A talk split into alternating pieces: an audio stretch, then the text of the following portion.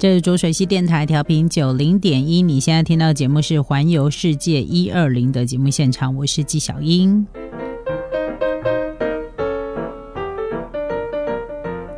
呃，今天我跟大家介绍，就是来北海道必须要体验的六个不同的行程。呃，刚刚有讲到吃冰淇淋嘛，接下来我要介绍叫雪地摩托车。呃，在台湾呢，你只要在海边，你可以看到水上摩托车，然后甚至于去东南亚国家会看到很多水上摩托车。但是因为台湾是一个不会在平地下雪的地方，那即即便呢会在玉山呐或合欢山下雪，那个大概也都是雪都不顶多就是让那个铲雪车出来把那个雪啊稍微的烤烤诶，这样有没有？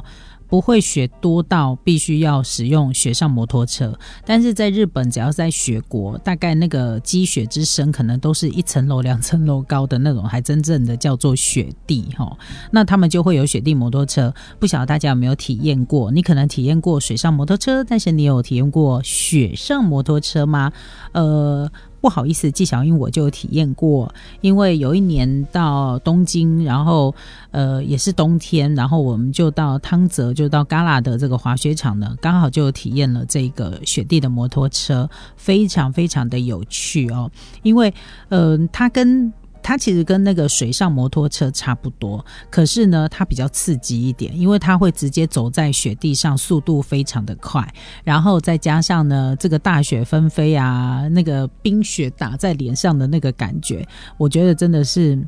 相当相当难忘，即便我现在在形容给大家听的时候，我都可以想象得到当时那种寒冷啊，然后那种特殊的体验的 feel 哈，那种心情。那这个雪地摩托车呢，就算你没有驾照、没有经验，你也可以体验，因为呢，呃，可以让这个就是骑就是司司机大哥呢，他会教你说你要怎么样骑这个雪地摩托车。刚开始的时候呢，可以先进行练习，然后你可以根据时间的长短啊。去调整自己想要怎么去玩这个雪上的摩托车，然后当然了，你要骑这个雪上摩托车，一定要呢穿。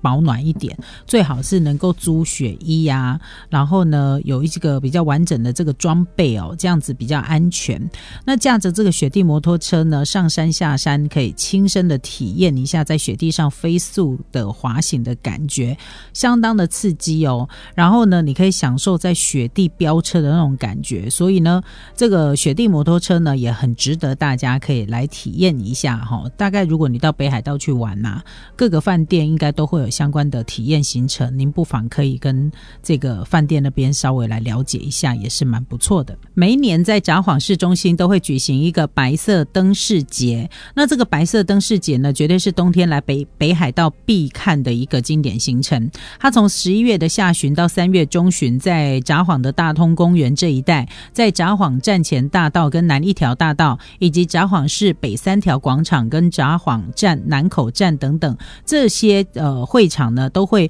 呈现出一个不同的灯饰，大概有七十三万盏的灯饰，它会在晚上的时候呢照亮整座的札幌市中心，气氛非常非常的浪漫。那这个白色灯饰节呢，它是从一九八一年开始的，然后呢到了二零二一年的时候已经是四十一届了。这个活动呢开始，呃，从活动开始一直到圣诞节，那么大通会场呢，它会同时举办有异国风情的圣诞市集。那圣诞市集就会卖着热红酒啊，呃，圣诞装饰啊，德国的传统料理等等，让大家可以体验到温暖的圣诞气氛。所以呢，如果想要带着情人呐、男女朋友一起来这个地方，可以共度一个浪漫又难忘的冬日假期。所以呢，白色灯饰节是非常值得在呃冬天的时候来北海道呢一定要体验的。所以呢，这样你大概就可以理解说，为什么冬天呢到北海道自由行，它还是有很多一些有趣。去的行程可以让大家呢好好的来体验一下。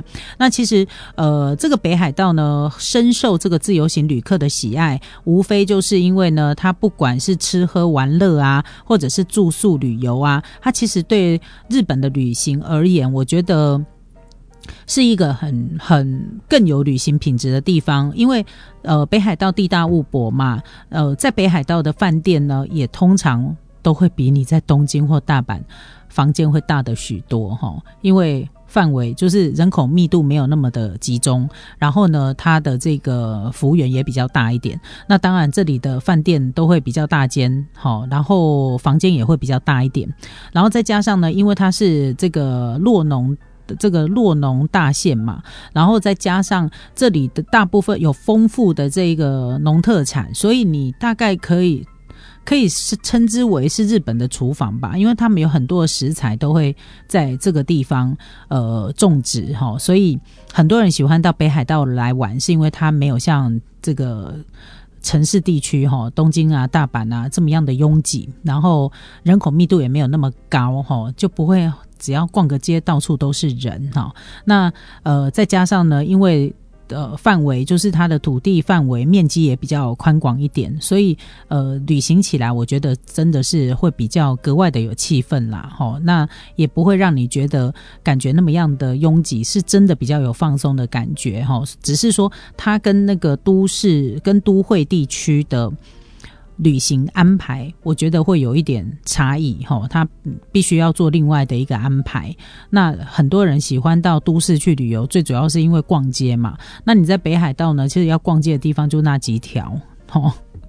那其他的，我觉得真的是很适合来做一些呃不同的体验。你在台湾很少会去体验到的。那其实老实说，它的这些农业啊、农作的体验，在台湾也都可以体验得到。只是一一般台湾人大概在台湾的时候，你不会特别跑到农业大县去做这些体验。好，但是你到国外去的时候，你就会想要体验看看，因为心情不一样。心情不一样呢，会导致你当时所做的决定。那有时候你会觉得说，其实这些，如果你有体验过它这些农务的农作的体验。农产品的体验呐，我跟你说，在台湾其实都差不多，好，只是因为你旅游的心情不一样，你就会觉得好像格外的有趣，格外的好玩。但是不管怎么说，嗯，当可以自由的飞出门的时候呢，我觉得也是很值得。如果没去过的朋友或去过的朋友，都很值得再